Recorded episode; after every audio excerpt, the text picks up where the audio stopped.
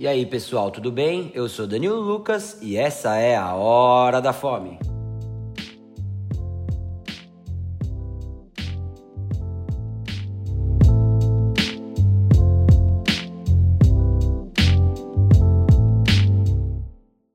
Hoje vamos falar de um dos izakayas mais famosos da cidade, o Quintarô.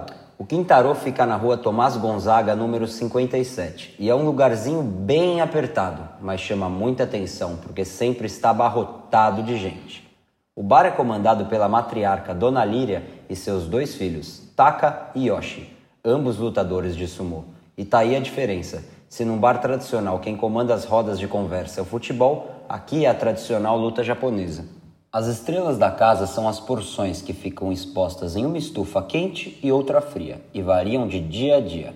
Você pode pedir uma cumbuca com uma porção inteira ou dividir com outra sem experimentar duas de uma vez. Normalmente tem moela, costela, língua, panceta, sardinha, quente, berinjela com missô, tofu e salada de batatinha, que é uma das melhores que eu já comi. Outra coisa que você deve experimentar no Quintarô são as coxinhas que a Dona Líria frita diariamente. Você não pode ir lá e não experimentá-las. Para acompanhar, coloque a pimenta da casa e pode exagerar, porque é uma das melhores da cidade. Para beber, tem cerveja de 600 ml e algumas opções artesanais. A cerveja do Quintarô vem estupidamente gelada. E claro, não pode faltar um bom saquê.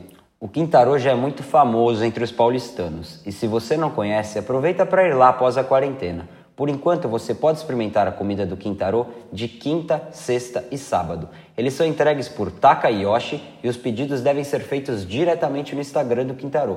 Mas não demora não, hein? Porque sempre esgota. Essa semana fizemos um especial de izakayas para vocês. Espero que tenham gostado e que conheçam todos eles após a pandemia do Covid-19.